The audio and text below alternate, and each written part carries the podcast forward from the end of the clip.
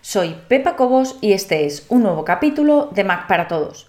En esta ocasión vamos a seguir hablando sobre cómo borrar los datos del sistema, pero vamos a ver cómo hacerlo de forma automática. En el capítulo anterior te expliqué qué eran los datos del sistema, dónde se almacenaban y qué tipo de datos del sistema podíamos borrar. Ahí te decía también que puedes hacerlo de forma manual, pero que hay formas automáticas de hacerla que son más rápidas. Seguro que más rápidas. Más seguras, probablemente también. Pero ante todo, más rápidas. El programa más conocido, voy a abrir la App Store, el programa más conocido de limpieza, voy a poner aquí Clean en inglés, Clean, el programa más conocido de limpieza es Clean My Mac. No es que me disguste, pero creo que no es necesario pagar tanto por eh, este programa porque, como te digo, se puede hacer de forma manual, es verdad que te va a llevar un tiempo, pero tampoco estás todos los días haciéndolo, se puede hacer de forma manual y luego hay otras aplicaciones que son mm, gratuitas y que cumplen su cometido. Hay algunas que son gratis y tienen una versión pro, por ejemplo, este Cleaner One, Disk Clean.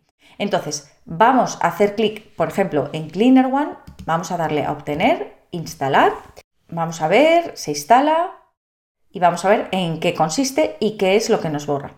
Le voy a dar a abrir y voy a cerrar aquí. De momento eh, voy a decirle que no quiero notificaciones, aceptar y bienvenido. Vamos a darle a aceptar y continuar. Debemos confirmar su directorio de inicio. Para autorizar funciones normales, haga clic en continuar y en la siguiente ventana en permitir.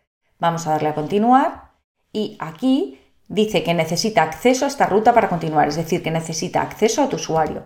Vamos a darle a permitir y me dice, mira, uso de memoria 12,6 gigas, archivos basura 9,36, uso de la memoria 27%, uso de red tanto, la batería se está cargando y explorador de Dropbox. Te recuerdo que esto que estás viendo es solo una parte del episodio completo. Los usuarios premium tienen acceso a todo el contenido de todos los episodios.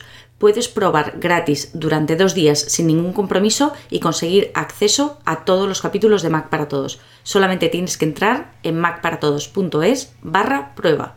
Recuerda, macparatodos.es barra prueba.